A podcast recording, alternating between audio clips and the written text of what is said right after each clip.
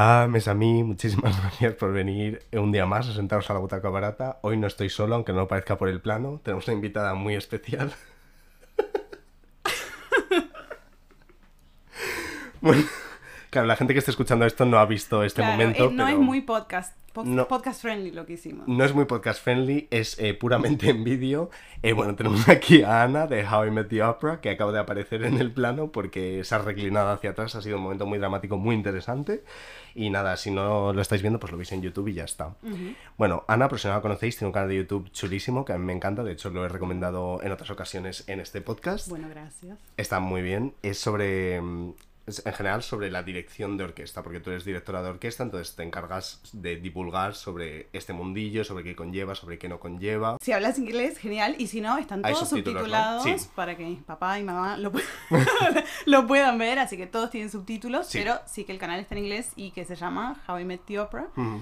Y sí, bueno, lo empecé un poco. mm, es ópera meets eh, dirección orquestal, es como Mm. todo un poco desde mi perspectiva, pero en general más alineado hacia la ópera, que es como Mm. directora lo que más me llama y me lleva y nada, me apasiona.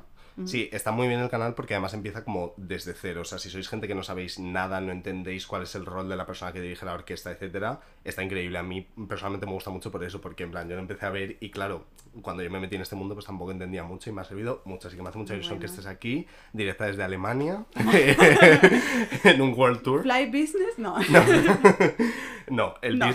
no hay business aquí. Primero, gracias por invitarme. Ah, nada, por y supuesto, que encantado. también decirte que me encanta el podcast y bueno, todo lo que haces. Ah. Em, no, bueno, como dijimos, mi nombre es Ana. em, creo que algunos oyentes españoles pueden deducir que soy argentina. A lo mejor lo pueden deducir.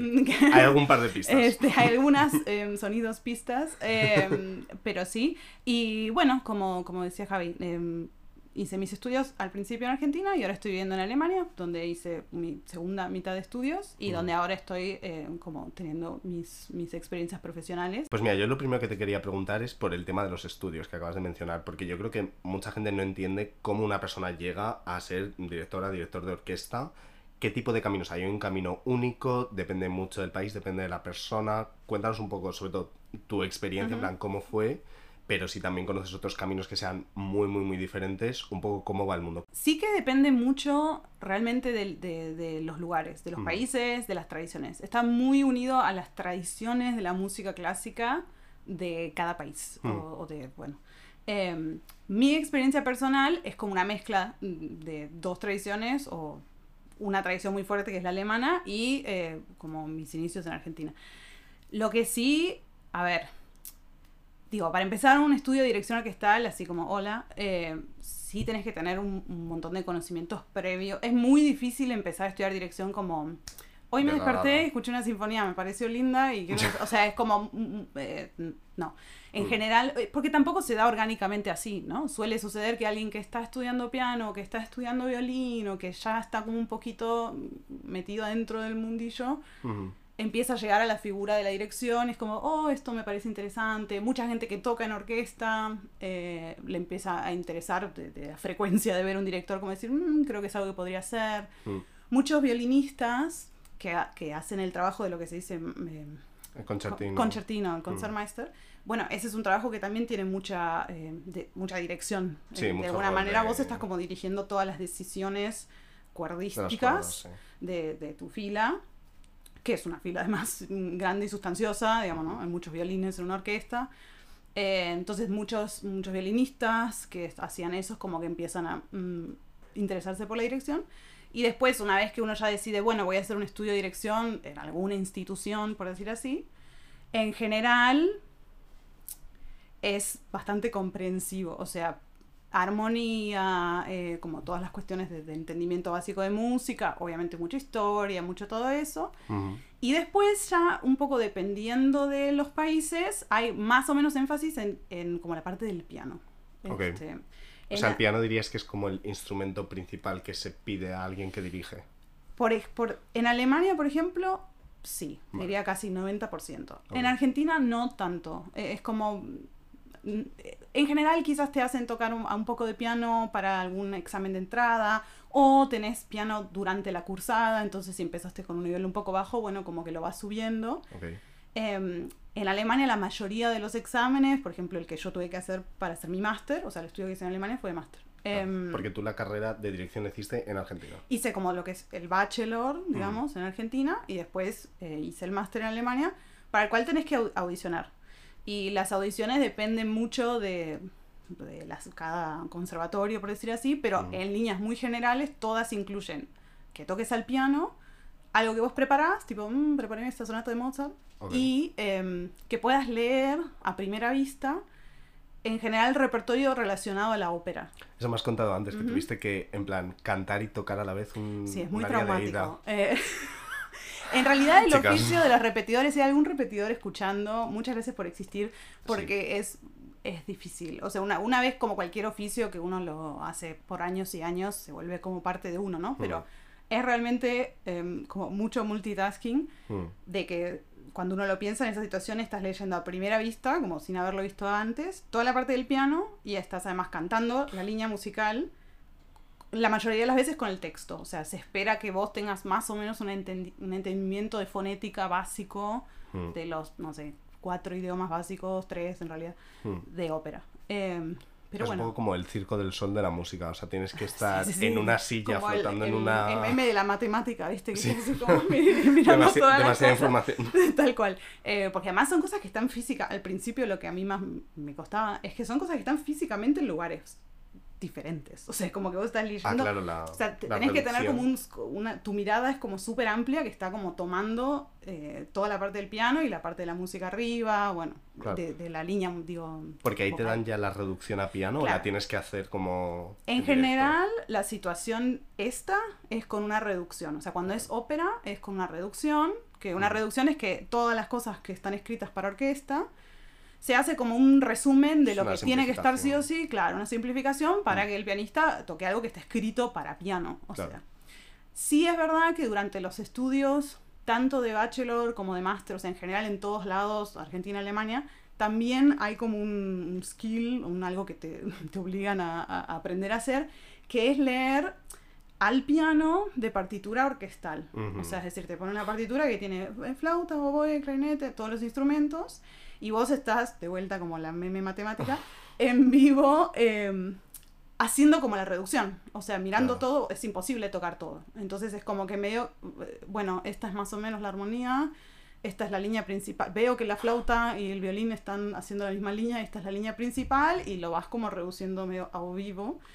Eh, es Me parece com- o sea, Difícil. completamente imposible, inabarcable el poner mi cabeza en, en una persona que haga eso. Wow. Mm, O sea, He oído el dolor en ese susurro. la verdad es que es difícil. el trauma generacional. Conforme pasa el tiempo te vas acostumbrando, eh, también empezás a tener más repertorio Mm. como en, en tu, en tu cabeza, en tu vida, entonces eh, quizás es, bueno, tal sinfonía de Beethoven que ya escuché 100 millones de veces, entonces no estoy leyendo todo de cero en el sentido de que sé por dónde va. eh, Claro. Entonces hay algo ahí que ayuda un poquitito a, a como filling the blanks, a completar Sí, ¿no? porque como la tarea de hacer esto en vivo. De cualquier manera, eso es algo que no sirve mucho después para, o sea, leer a primera vista de una reducción de piano, sí, es una tarea que vos podés hacer eh, profesionalmente Como repetidor. como repetidor y como esta figura que existe, por ejemplo, en países como Alemania, Austria, que es personas que trabajan de repetidores en los teatros, que también tienen como una obligación o derecho a dirigir. Entonces Oh. ahí sí se suele contratar personas que hayan estudiado la carrera de dirección, que además tengan capacidades pianísticas muy altas y que entonces eh, hacen la repetición de ensayos y en ocasiones dirigen o si hay música de banda como afuera de- del escenario Mm, sí. o dependiendo de la situación, a veces dirigen alguna que otra función, Mm. quizás las primeros seis funciones del estreno los dirige el director principal y después como eh, este repetidor. Es más algo que te ayuda primero a leer muy rápido una partitura orquestal y como darte cuenta quién hace qué, dónde, con quién. Ya. Y segundo, te ayuda a estudiar, a, a estudiar en tu casa. O sea, Claro. porque te pasa mucho eso, que cuando estás en la facultad o en la universidad, en general accedes a, dependiendo de la uni- universidad, prácticas con orquesta, que suelen ser los mismos estudiantes que a su vez tienen práctica orquestal, entonces vos practicas ser director mientras ellos practican ser músico de orquesta. Claro. y hay proyectos y conciertos. Eh, supongo que en algunos lugares esas orquestas son más como contratadas, o sea, como pues, eh, músicos que los contratan para que haya alguien con quien practicar. Pero salvo esas instancias, eh, después es como muy difícil practicar la dirección, porque en mi cuarto Eso es una, no hay orquesta. Eso es una cosa que yo te quería preguntar, porque claro, tú cuando estás estudiando esto, evidentemente toda la parte teórica, toda la parte de armonía, toda la parte de tal, te la puedes practicar mm, tú en tu casa y estudiártela. Pero, ¿cuántas oportunidades tienes realmente durante los estudios de ponerte delante de una orquesta y realmente hacer el trabajo para el que se te va a contratar luego? Mm, Pocas. Hay mucho dolor en tus palabras hoy. Eh, queridos oyentes. No, eh, Es por el calor. es- ah, claro. No es por las cantidades de, de oportunidades de dirección que tenemos. No, no, sí, es verdad que es difícil. Eh, es algo que uno aprende mucho mientras lo hace. Claro. Eh, entonces, eh, conlleva cierto tipo de, no, no diría presión, pero como que cada oportunidad, incluso laboral, que uno empieza a tener al principio, uno está como quizás que hace dos meses eh, fue la última, o tres, Claro. o más, o menos, depende, bueno, pandemia, etcétera, ¿no? Mucha. Pero entonces, eh, bueno, como que uno va así de a pasos.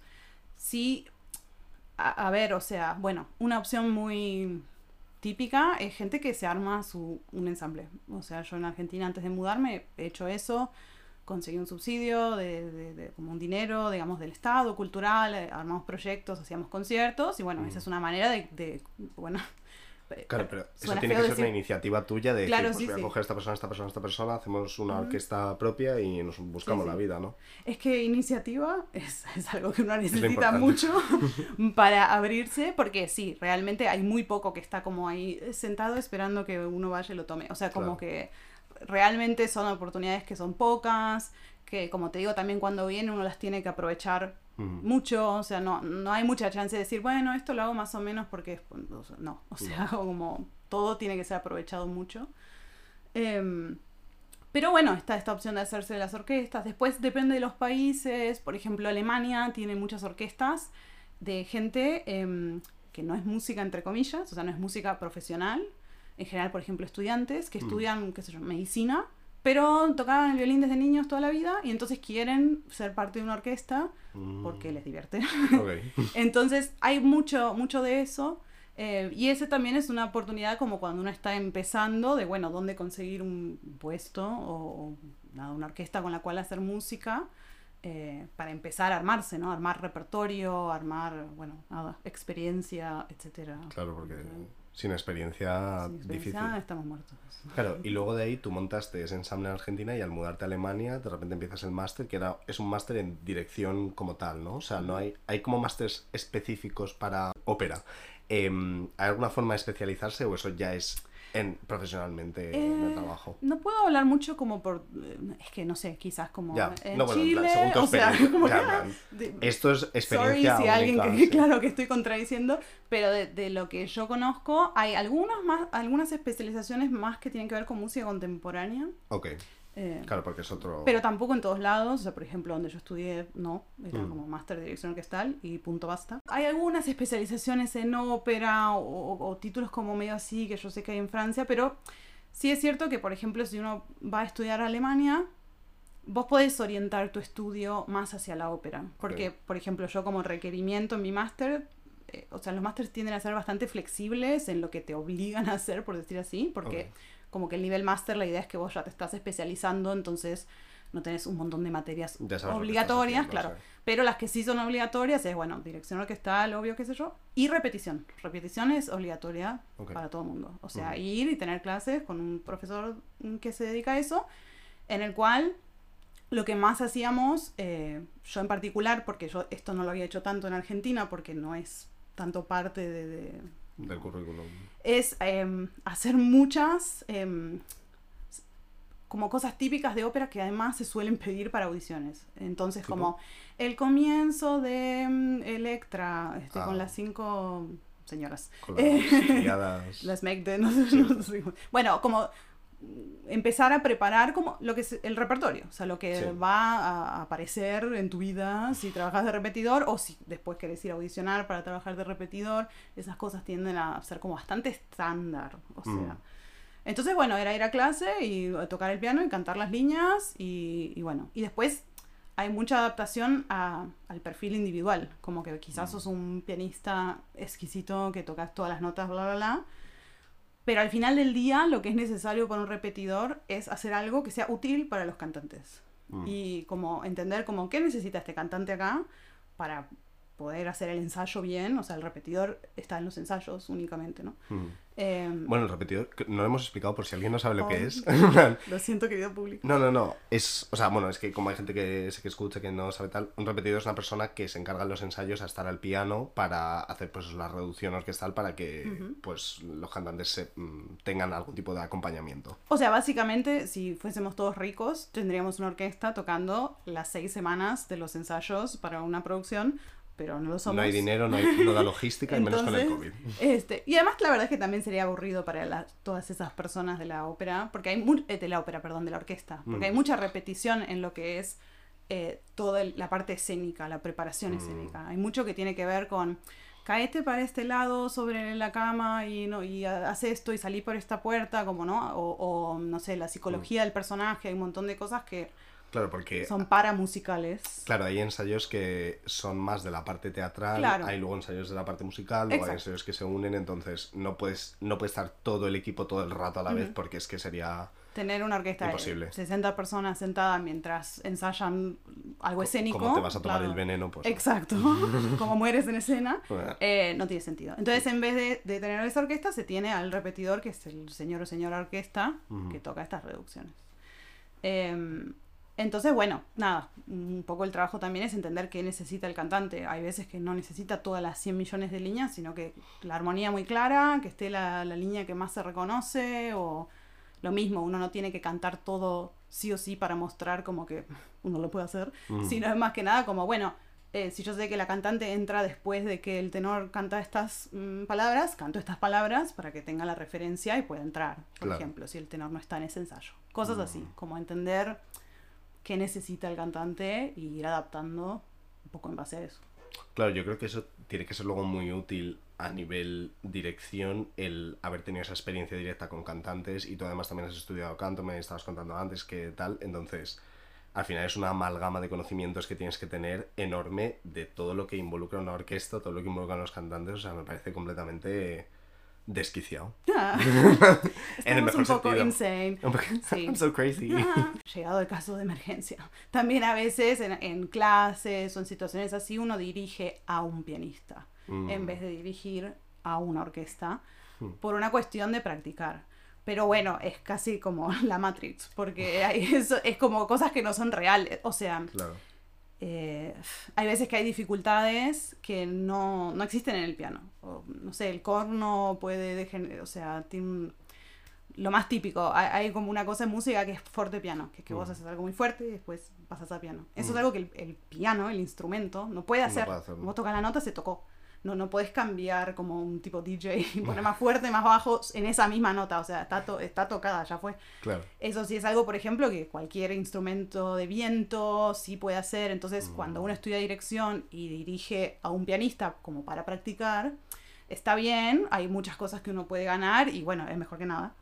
Pero sí hay un montón de sutilezas de lo que es el verdadero trabajo de, de dirección, de, de estar controlando balance y cosas y matices que no, que no te las da el piano porque, Porque no 40 puede. instrumentos versus uno, o sea, Claro. maneras de emitir sonido. Y de hecho esto es una cosa interesante que hiciste un vídeo sobre ello, pero yo quería preguntarte eh, ¿qué tipo de información tienes tú que saber sobre los instrumentos? O sea, tú cuando te pones delante de una orquesta, evidentemente no tienes que saber tocar todos esos instrumentos, pero ¿qué tienes que saber de cada instrumento a la hora de dirigirlos? ¿Qué es necesario, qué no es necesario saber? Es que no me dan los años.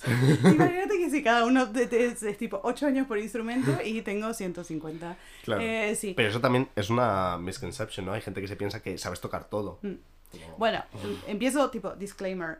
Es muy bueno si tocas un instrumento de orquesta. Hombre, o sea, como eso sí.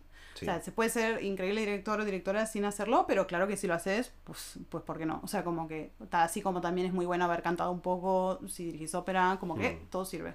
Sí, o sea, al final todos son conocimientos. Sí, o sea, sí, al o final se amalgama. Sí, sí. Pero A ver. es que hay veces que cuando empiezo a hablar de esto es como que me parece tan complejo que digo, espero no perder eh, eh, la atención y el hilo. Pero No, bueno. uno necesita saber, por un lado, por tipo grupo de instrumento, tiene maneras de emitir sonido y técnicas muy diferentes. Entonces, por ejemplo, eh, los las cuerdas que, que tiene el arco, por ejemplo, hay como técnicas del arco que uno aprende como para saber qué es lo que significan para la persona que toca. O sea, es decir, mm, quizás es una- un sector que está siendo tocado con un arco que es así como todo saltado, ¿no? Es, esa es la técnica que necesitan en ese momento. Y vos vas y les decís, eh, no, yo quiero esto a, a la mitad de la velocidad. Y te miran como, no puedo.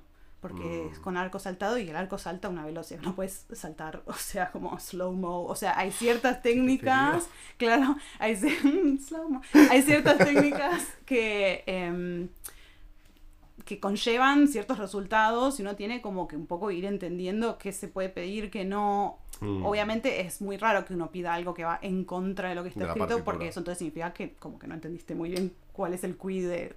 Claro, que en de general eso ya quien compone la música ya tiene eso en Claro. cuenta, ¿no? Si tenés una que idea que las va digitaciones del súper- oboe claro, van a. Si tenés una idea que va de súper en contrario a eso, quizás tu idea como que no es muy buena. Pero bueno. Quizás a la puta calle. Sí, claro. Fire. Pero, eh, y, pero sí, por ejemplo, eh, los arcos también tienen tipo dirección arriba y abajo, o sea, como que o bajás el arco o subís el arco, que tiene nombres más fancy que eso, pero es básicamente eso. Sí, la V y el. Eh, Exacto. La mesita. Eh, que bueno, ahí un poco volviendo a lo que decía antes, eso es algo que en general el maestro, el concertino, se encarga mucho de eso, de ver cómo qué conviene, porque obviamente que el violinista va a saber mucho más de violín que yo. Mm. O sea, es su instrumento y lo estudia toda la vida. Entonces uno a veces comunica ideas y el, el concertino las traduce en soluciones técnicas. Mm. Entonces quizás una vez se dice como, necesito que estas tres notas suenen con el mismo peso porque X, Y, Z. Y entonces el concertino dice, bueno, a ver chicos, se da vuelta literal y es como, toquémoslas todas para abajo, no sé. Vale. Salvo que uno tenga un entendimiento realmente muy bueno como para directamente decir, chicos, toquemos todas para abajo. Mm. Pero bueno, nunca viene mal como check-in first con el concertino porque bueno, es realmente su trabajo. Claro, y eso es solo para las cuerdas y los violines en particular, pero y con el resto, con los vientos, con todo. Y bueno, después con mucha paciencia. No, de- bueno, como las cuerdas son el grupo más homo- hom- como homogéneo de, de- de este tipo de, ejecución, Mm. eh, ahí como que, bueno, por lo menos cubrís una buena cantidad de gente. Eh, y de- eso suene bien ya. ya estamos. No, no, that. no. Eh, pero digo, en el sentido de que, bueno, ya entendiendo un poco eso, ok. Y después con los instrumentos de viento, no es que tipo tenés que saber exactamente todos la digital. Sí, es que es imposible. Ya. Sí tenés que entender cómo producen sonido, Mm. qué, qué pasa cuando o sea, por qué todo el mundo dice que los cornos hay que mirarlos con mucho amor, eh, las trompas, ¿cómo No se dice? eso. Ah, bueno. Sí, en es- plan el French horn. Sí, el Pero French no- horn. nunca había oído Bueno, esa es que como que expresión. inter... Es muy difícil tocar el corno. Ok. Disclaimer, querido público, es muy difícil, es muy difícil tocar el Si corno. no lo sabíais, ya lo sabéis. Eh, realmente. Y mm, como que hay que tener una presión de labios muy específica. Hay veces como que la mano muy específica. Si hace calor, si hace frío, si le pega mucho la luz, se expande un montón el, como el material. eh, un montón de cosas. Entonces, eh, bueno, como que suelen haber fallas, este, porque es muy delicado. Entonces, bueno, viste, como siempre mirarlos con mucho amor y darles mucho tiempo para respirar. O sea, como no, no sorprender, viste, una entrada corno, porque como, oh, o sea, it's not gonna end well. Mm. Ese estilo, ese estilo de cosas hay que saber. Y después, más cosas. O sea, y qué sé yo, justo esto que hablábamos de leer partituras, sucede una cosa medio crazy en los instrumentos, que hay muchos instrumentos que son transpositores. Mm. Que yo ya sé que dije que esto era la Matrix muchas veces, pero esto realmente es la Matrix, porque Es la Metamatrix. es la meta meta Matrix, porque, bueno, nada, básicamente lo que está escrito no es lo que suena, porque reasons. Eh, entonces, no es que es, de- es larguísimo. Eh, pero uno tiene que entender y estar al tanto de eso. Yo no entiendo. O sea, ¿what? Bueno, ¿Se puede tenés, simplificar de tenés alguna 15 forma? minutos. eh, Eh, no. Si esto le interesa, salte al minuto. Mm, eh, no. Eh, no sé si has escuchado que hay como clarinete en si bemol, clarinete en la... Bueno, eso es justamente em, lo que se llaman instrumentos transpositores. Ujú. Si un clarinete en si bemol, vos le das una partitura y la partitura dice do y le decís, señor o señora, por favor toque esto, van a tocar y lo que van a Tiene producir es un si bemol, au- automáticamente. Porque es un instrumento que justamente transpone. Pero si vos le das ese mismo do a otra a un clarinete en la y le dices, señor, toque esto, ellos, ellos tocan do. Ellos dicen, voy a tocar do, do. Pero lo que suena es, para el clarinete en la, la. Para el clarinete en si bemol, si bemol. Bueno, Wow. la respuesta muy fácil de por qué se hizo esto, una de las respuestas, es para que una persona que toca el clarinete solo tenga que aprenderse un set de digitación. O sea, eh, ellos aprenden tipo do, re, mi, fa, sol, la, si, está acá. Y vos, si sacás el clarinete en si bemol y le pones el otro en la, eh, nada cambia para ellos. Vale. Entonces eso hace que gente que estudia un instrumento pueda pasar de diferentes De instrumentos de la tipos. familia, tipo los saxofones también tienen como seis, un montón de transposiciones, sin modificar nada.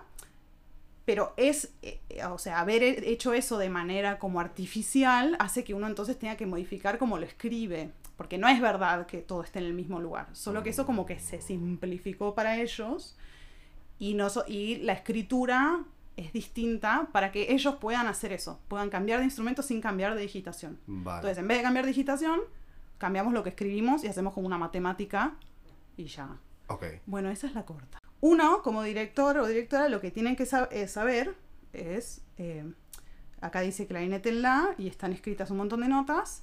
Bueno, eso no es lo que suena. Eso no es un lado. vale. O sea, es- eso es lo que yo le di a esta persona a tocar, pero va a producir, dependiendo de cada instrumento, un sonido que está a una distancia ran- random. Entonces, el clarinete en si bemol, todo suena un tono abajo, el clarinete en la, mm, todo suena una tercera menor abajo, el corno en yo qué sé, suena una quinta abajo. Pero no es que esté mal, es que simplemente está escrito así. Está escrito así, es como si como un código eh, secreto raro, o sea, como, como si yo te digo tipo, mm, todas las letras del abecedario son la letra que está abajo. Entonces, Vale. para decirte acá, te digo bda y vos te das cuenta, ¿no? Es Sí, como, sí, y sí, vos sí. haces como un cálculo. Qué buena Eh, analogía. Está muy bien esto. Y, y entonces, bueno, eso fue como una solución para simplificar Vale. eh, como Toda esa familia de instrumentos. a los instrumentistas. Pero Vale. para los Oye, directores no explicado nos... súper bien y súper Ah, corto. bueno, gracias.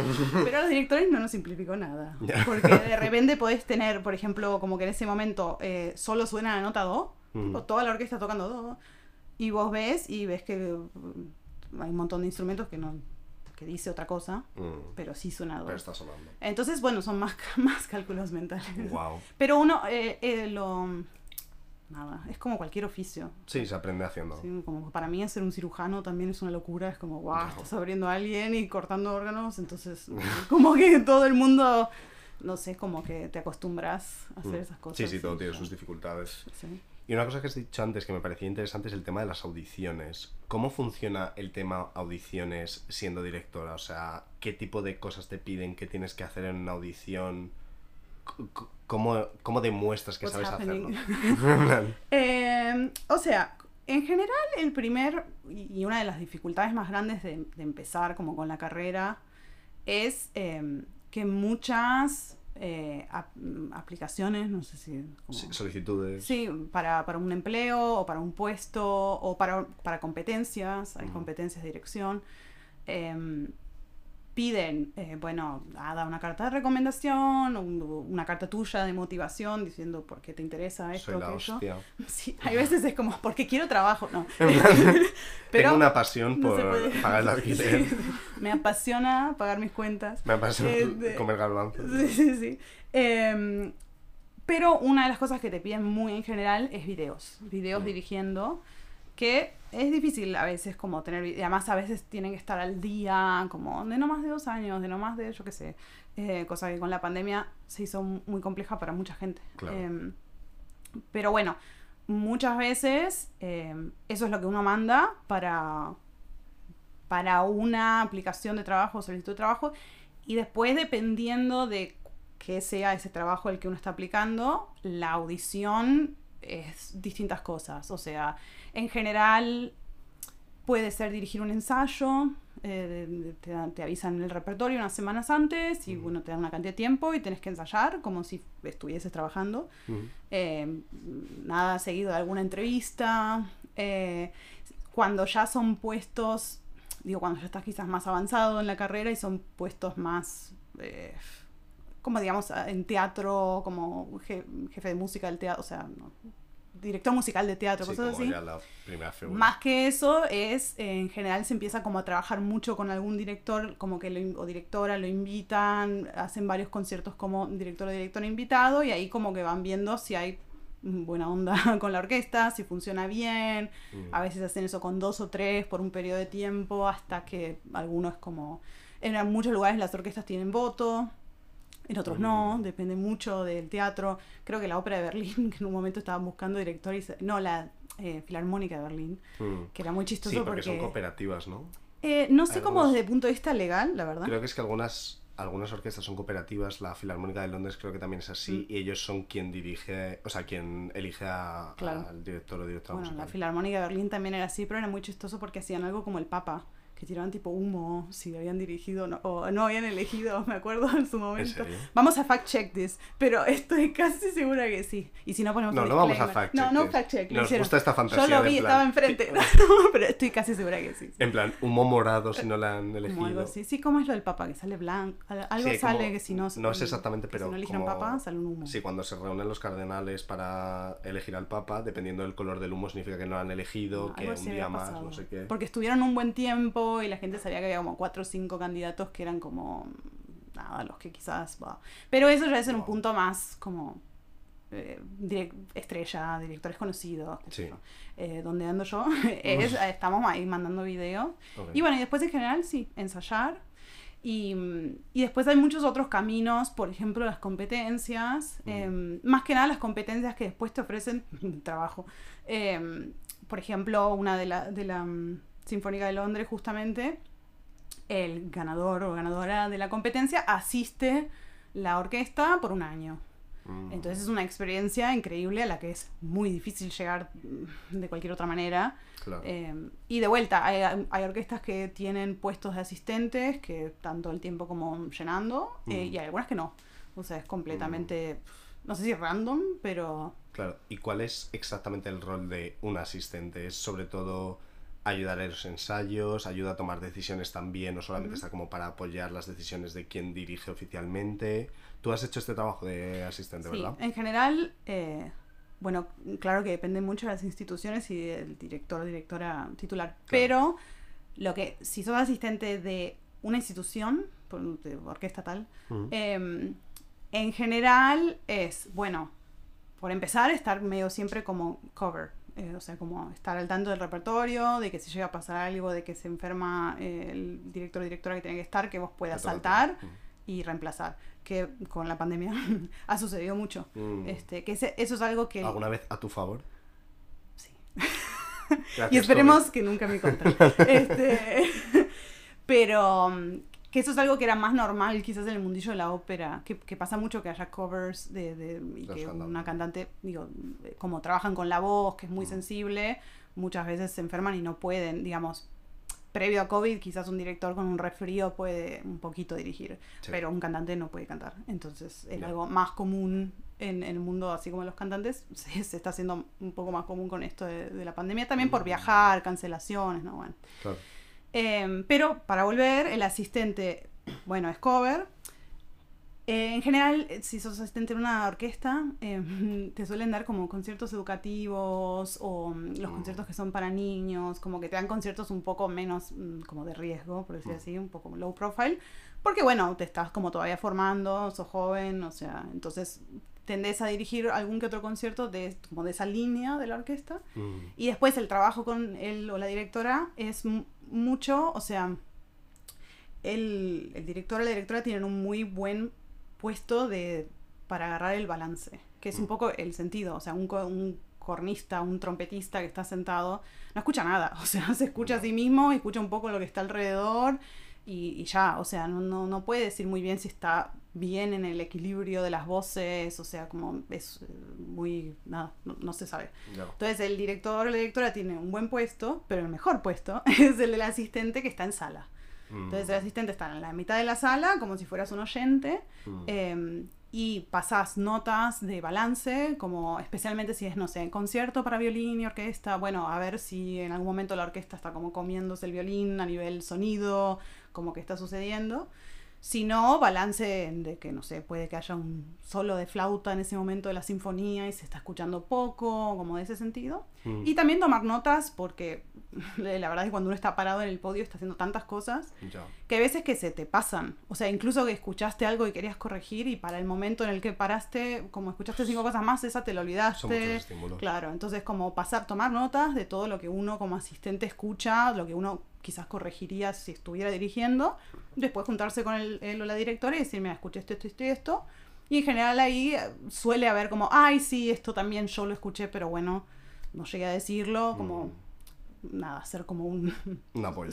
sí, un segundo ahí, este, porque sí, estás escuchando mucho más tranquilo cuando estás sentado en sala y cuando estás como multitasking, Claro. así que sí. Total. Otra cosa que hemos hablado antes, bueno, fuera de cámara, es que tú has hecho el trabajo de apuntadora, que también es un poco como de asistente musical, pero a mí es un, es, eh, un trabajo que me parece súper interesante. Me leí un libro del apuntador del Liceu y quería que nos contaras un poco cómo funciona eso, porque el apuntador, por si alguien no lo conoce, es la persona, o sea, si veis en un teatro de ópera que hay como una cajita al principio del escenario es porque ahí hay una persona dentro siendo como una especie de mm, segundo director-directora. Entonces, ¿ese rol es más o menos el mismo que el de un asistente? Porque al final estás asistiendo a la dirección musical principal, pero de otra forma.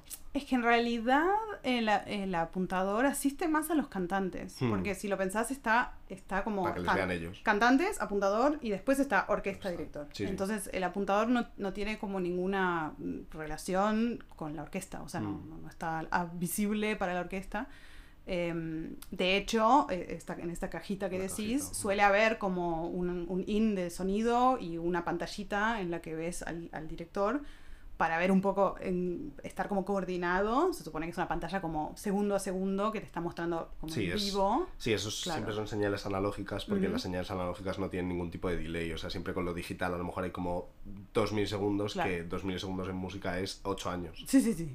Este, y también un, como sonido, que, que estés escuchando lo que sucede. Pero el apuntador está más que nada para ayudar a los cantantes. Mm. En materia de texto, que en general, si escuchas grabaciones de calas muy, muy viejas, hay algún que otro apuntador que estaba teniendo un mal día eh, muy fuerte. Entonces, eh, antes de que, de que entra a cantar Calas, escuchas tipo, Donko, y, y después la escuchas a, a, a Calas cantar Donko. O sea, como ¿Hay realmente... alguna concreto que supieras O me apuntar? voy a fijar y lo ponemos en el, Vale, en el la descripción.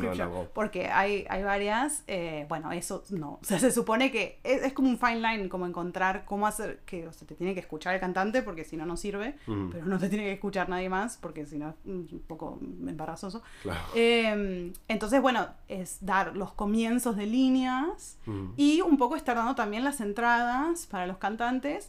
Pero bueno, eso también se va haciendo como que es muy mm, eh, fluido, como el trabajo en el sentido de que ya venís quizás ensayando con esos cantantes y sabes quién necesita porque como que le da seguridad que alguien le dé una Mm. entrada, quién no necesita y de hecho quizás hasta le molesta un poco. Eh, quizás hay un cantante que lo reemplazaron de último minuto y entonces por eso está muy inseguro con la letra y entonces hay que, digo, hay que, se dosifica, ¿no? No es que estás todo el tiempo como una máquina tirando cualquier texto, Mm. porque también hay momentos en el que no, no puede suceder. O sea, si tenés No. cinco personas haciendo comentarios, o sea, como que físicamente no da el tiempo de a todo el mundo darle sus palabras. Mm. Entonces es mucho como de tener tacto, ir viendo dónde falta, dónde sirve, quién pide. A veces que un cantante viene y dice, tipo, por favor, dame porque no sé. o, o está teniendo un mal día, o depende mucho de qué tipo de, de, bueno, de repertorio, si es muy difícil, o si es, no sé, la traviata de todos lo cantaron mil veces. También depende mucho de esa función, qué tipo de función es. Porque si es un estreno de algo que vienen ensayando hace seis semanas todos juntos, bueno, quizás está muy aceitado. Si es una función de repertorio que llegaron todos hace dos días, ensayaron un poquito y ya van, porque las funciones de repertorio tienen un cronograma de ensayo eh, como más fugaz, como eh, allá vamos. o sea, sí, sí. Entonces ahí quizás sí, bueno, es un poco más necesario eh, dar más texto, dar más entradas, porque vienen ensayando menos, se conocen de hace menos entre ellos, se aprendieron la puesta escénica hace menos tiempo, Claro. etcétera. pero sí, es divertido, porque ¿Ese además... trabajo te gusta? Es, o- es lindo porque como que los cantantes te quieren mucho. Entonces es como todo Me lo, que me todo lo positivo mm, eh, sin lo negativo de a veces como, qué sé yo, cuando uno está en la dirección mm, hay más como... eh, eh, como fri- friskness, ¿cómo se puede decir? Fricción. Eso, eso. Ay, perdón. No, bueno, qué sé yo, idiomas, es como inherente, sí. Mm. Em, así que es como un lindo trabajo porque estás ahí como ayudándolos y están todos muy contentos. Ah, qué guay. Sí. Pero claro, a ti lo que te gustaría sobre todo es estar dirigiendo eh, full ópera, en plan, o sea, escenificada, o sea, to- toda la movida, no solo simplemente una orquesta sinfónica y ya está, ¿no? Sí. ¿Y tú crees que hay alguna, o sea, hay algún repertorio que te gustaría especialmente porque digas, Buah, es que esta obra tiene que ser súper satisfactoria por X motivos? ¿O crees que depende mucho de con qué orquesta estés, con qué cantantes estés? ¿O hay como algo en las obras que tú digas, Buah, es que esto es súper... Yo eh, creo, o sea, sí tengo como un repertorio así mm, predilecto, pero me da ¿Qué la sensación, mm, me da la sensación de que al final del video lo diré, no, Wow. Stay tuned. Wait. Eh, pero sí me da la sensación que eso cambia eh, como con la edad. O sea, como... pero no, sí, como que hay cosas... Por ejemplo, bueno, eh, ópera en general eh, me gusta italiana. Es no muy original, pero... Pero sí todavía no he entrado en el mundo de Wagner, eh, cosa que es un mundo. no, es- no está bueno estando en Alemania. Como que es medio sea, como que estaría bueno, ¿no? Porque hay, hay mucho ahí, hay, hay, bueno, está todo el festival de Bayreuth y no sé qué. Mm. Pero todavía no, no, he, o sea, no he conectado en un nivel, como te dijera, afectivo o de como, wow, me apasiona esto. Mm. Pero sí me da la sensación de que el repertorio como que va cambiando, así como lo que uno ve en televisión, lo que uno eh, consume, como que cambia un poco conforme uno vive la vida. Eh, porque, no sé, por ejemplo, el repertorio sinfónico me gusta mucho Mahler.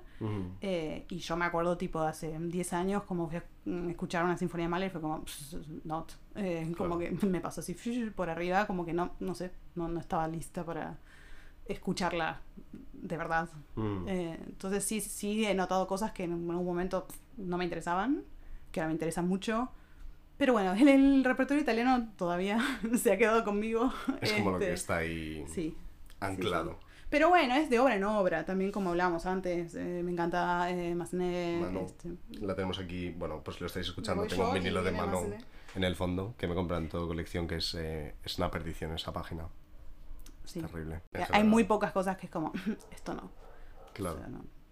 Claro, es que esa es la cosa que por mucho que te guste algo, tú al final además has tenido como tantos diferentes tipos de trabajo dentro de, de la música y tantos diferentes tipos de formaciones que al final supongo que tendrás un scope súper, súper, súper amplio. Sí, es que eso es también lo que me gusta, mm, quizás lo que me gusta de la ópera más o, por- o en particular en, en relación a mm, sinfónico, no es tanto el repertorio, o sea, no es tanto la música, sino un poco esto como de que haya tantas cosas diferentes sucediendo a la vez, es como, además son periodos de trabajo mucho más largos, entonces hacia el final es como una mini familia, eh, Mm. porque estás seis semanas ensayando con las mismas personas, eh, el trabajo salvo que sea tu orquesta, que vos seas el titular de la Orquesta Sinfónica de, no sé, España. Ujú. Eh, en general, al principio el trabajo de un director que está empezando, una directora, es mucho más freelance. O sea, estás de invitado acá, estás de invitado allá, estás de invitado allá. Entonces, bueno, es como poquito tiempo para conectar más allá del trabajo con la gente, porque son tres, cuatro días de ensayo, concierto y te fuiste. Ujú. Entonces, en ese sentido, el trabajo en ópera es más largo, eh, involucra un montón de gente de diferentes departamentos, entonces estás hablando con el de vestuarista y el viene el de las luces y bueno, sé yo, mi familia es como muy del teatro, entonces hay algo de como esa mezcla feliz del bambalinas, de todo eso, que como que me gusta mucho como lugar de trabajo y estilo de trabajo. más Qué que nada. Es que, es que es lo mejor, porque Es al muy final... divertido. Es Vengan a la ópera. Es que está súper chulo. Sí, porque al final es, es la unión de todas las disciplinas, entonces mm, aburrirte no te vas a aburrir. No. Porque en un sinfónico, ¿cuántos tiempos ensaya? Dirías de... de- Eh, para un concierto que es un viernes, el lunes. Ah, o sea... Sí, sí, sí, sí. Pim Concreto. pam pum. Sí, sí, sí. En general, horario mañana-tarde, o sea, tres horas a la mañana, alguna pausa, tres horas, eh, algún otro horario más tardío. Tres horas es el estándar. Sí, sí, en general. Porque, bueno, ta- también cuando te fijas, una orquesta sinfónica tiene una regularidad más o menos de un concierto cada dos semanas, diferente, o sea, tienen que tener ese ritmo. Eh, y también requiere menos tiempo, no, no por la complejidad de la, de la música, sino porque no tenés un elemento escénico. Claro. O sea, no, eh, nadie tiene que aprender ni para dónde va ni para nada, no, nadie tiene que actuar. eh, como que es, es más solo la parte orquestal, musical. Ujú. Puede que si hay un proyecto muy como, wow, cierre de temporada con coro y no sé qué, sea un poco más largo que eso. Pero así en general, tipo, el estándar de Europa es, se, se empieza el lunes, se estrena viernes. Wow. Mm. Es ligerito. Sí, por eso cuando uno está de invitado, bueno, es como que es muy poco tiempo que estás con esas personas. Ya, ya, ya. Sí. Te da el Airbnb una semana. Sí, sí. Dejo todo limpio y me voy. Total. Vale, yo también quería preguntarte, luego ya, una vez, que- o sea, porque aquí hemos hablado sobre todo en plan de cómo se, o sea, cómo llegar hasta el trabajo y cómo son todos los ensayos, pero una vez que ya estás en el trabajo, yo siempre me he preguntado, la gestualidad que tiene cada persona dirigiendo una orquesta, ¿eso es invento propio o cuando tú estás estudiando te enseñan la gestualidad en el sentido de, vale, esto, este gesto significa comenzamos, este gesto significa esta otra cosa, o eso es una cosa que vas tú descubriendo y se lo tienes que comunicar a la orquesta? ¿Cómo, cómo encuentras tú?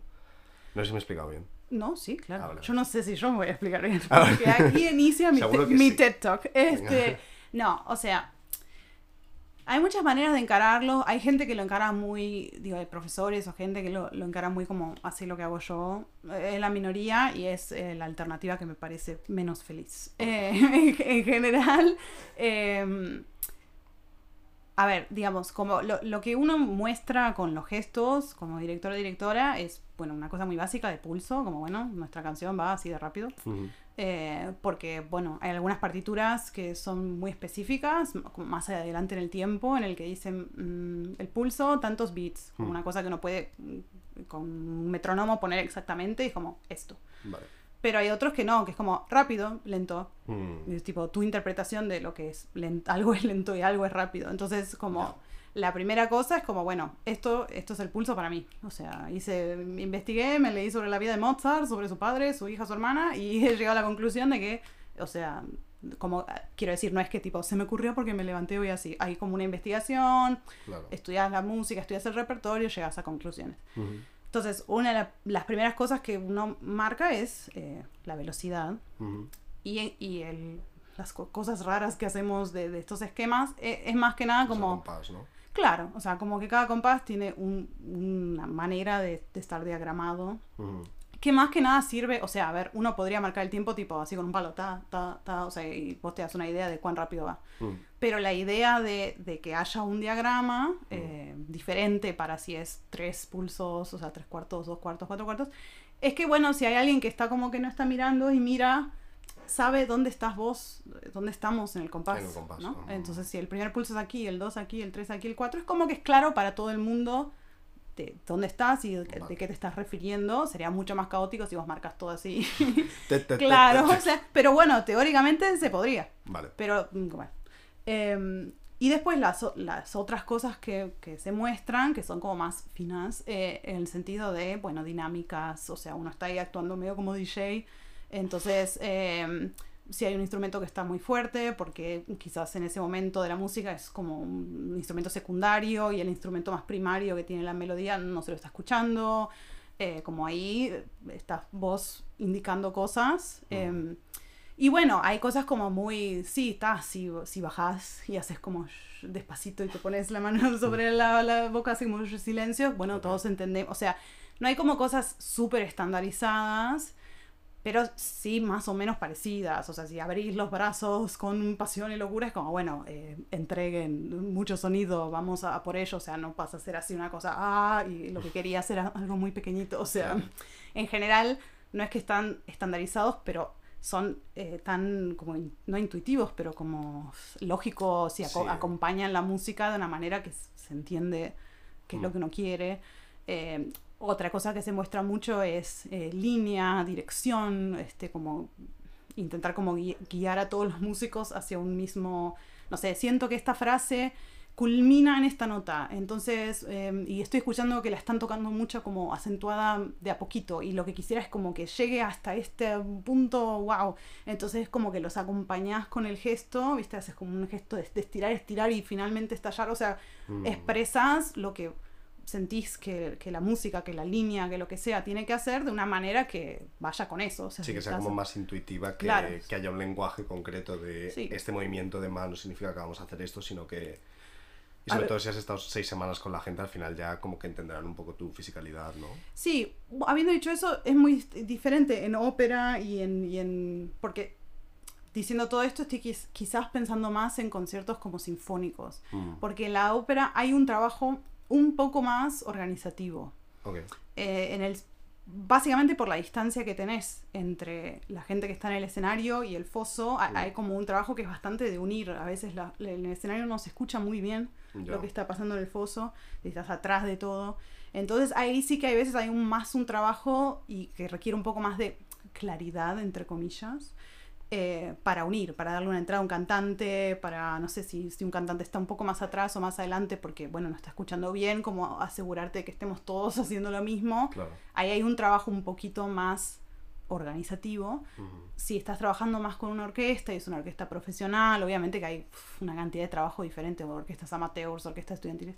Pero si es una orquesta profesional y están tocando mm, la quinta de Beethoven, lo más probable es que no necesiten de tu dirección para saber dónde están, o para saber cuándo entran, o para porque son profesionales y lo tocaron un montón. Y entonces, ¿para qué te necesitan?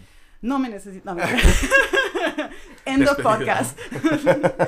Eh, en- ahí lo que más aporta es como esta palabra que odio que es tu interpretación, pero, pero sí esto de, de, balance, de línea, o sea, te- es muy, a veces cuando uno ya escucha mucha, mucha música, es muy sorprendente como a veces una frase muy simple suena muy diferente porque hubo una idea atrás de la frase diferente. Entonces, no Mm. sé, esta marcha para mí mm, simboliza lo que sé. Entonces, quiero que todas, los, todas las eh, notas que toquemos estén muy acentuadas, todas por igual. Y después Mm. viene una persona y dice, no, yo veo esta frase como algo que empieza acá y de a poquito va creciendo hasta aquí. Entonces, por Mm. favor, no acentúen nada al principio y después, o sea, como un poco... mm, bueno, es como el- cualquier cosa que se interpreta, ¿no? Como el Ujú. teatro, como Claro. una regie, es como ¿por qué seguimos haciendo Romeo y Julieta después de 100 millones de años?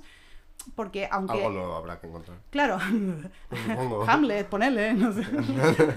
aunque, aunque el texto es igual y siempre decimos lo mismo, o sea, las notas no cambian, sí que como diferentes maneras, sin cambiar las notas, sin cambiar lo que está escrito, de interpretar eso. Mm, Eh, entonces ahí ese es el trabajo que haces. Y bueno, y también un trabajo más mm, sí, de balance, de cosas que los músicos no pueden darse cuenta, como te decía, que la trompeta no escucha nada. Claro. O sí, quizás alguien necesita una entrada. O puede ser una obra contemporánea, estreno mundial absoluto que nadie conoce. Y ahí sí vuelve a ser un trabajo un poco más organizativo. Por eso realmente depende. Pero si es Mm. una obra que nadie escuchó nunca en la vida, es como están todos como yo entro donde vos más o menos me digas. O sea, Claro. no es lo mismo entrar en el solo de trompeta en la quinta de Beethoven que entrar en algo que no, no escuchaste nunca. Claro. De hecho, tienes un vídeo muy interesante sobre esto en el que comparas, eh, creo que era Bernstein dirigiendo una, orque- Mm, una sí. orquesta con otra persona que era la misma pieza dirigida por dos personas y realmente sonaba como si fueran Sí, piezas sí. completamente diferentes. Así que os recomiendo mucho esto porque entiendo que puede sonar así un poco abstracto lo de la interpretación, no sé Mm. qué, pero ese vídeo está súper, súper bien porque te lo... es que lo escuchas, o sea, dices, joder, es la misma pieza, escucho que son las mismas notas, pero es que parece otra cosa totalmente. Sí, y es que por eso también eh, lo hice.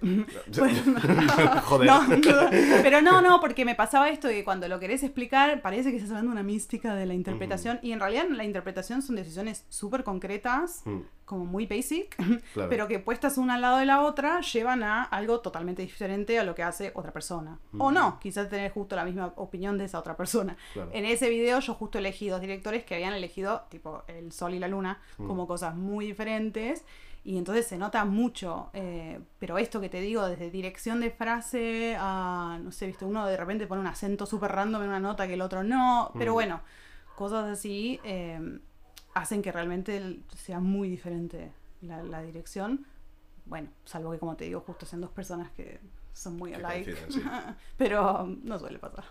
Perfecto, pues oye, yo creo que ya hemos hablado suficiente, hemos hablado como una hora, así que yo creo que Ha sido muy interesante, o sea, te haría mil preguntas más, pero yo creo que la gente querrá seguir con su vida. Moving on. Así que nada, tendrás que, tendrás que venir alguna vez más porque, Ay, joder, o con sea, ha sido súper interesante. Es que la paso tan bien y nada, como que me gusta mucho todo lo que haces. Joder, igualmente, de verdad me hace mucha ilusión que haya coincidido que justo estés en Madrid, que hayamos podido hacer esto. Así que nada, todo el mundo a seguirla, de verdad, el canal de YouTube es eh, fascinante. También te- estás en Instagram, ¿en qué más redes estás? Cuéntanos un poco dónde encontrarte. Estoy en Instagram. Yo me buscaría en YouTube. Podemos no digas eso, por favor. En todas partes. Bueno, no, Las bueno, páginas uno, amarillas, uno está más activo en, algunas redes que en otras redes. Estoy sí, mucho más sí. activa en YouTube. Mm. Pero me pueden encontrar también en Instagram. Eh, bueno, después lo linkeamos. Es How I Met the Oprah. todas partes, sí. Eh, y ya está. Incursionaré en TikTok eventually. Wow. Ya lo tengo ahí. Exclusiva. Lo tengo. Exclusiva para la exclusiva que a nadie le interesa. No. No, seguro. A mí me interesa. bueno, gracias. Este, pero por el momento, YouTube.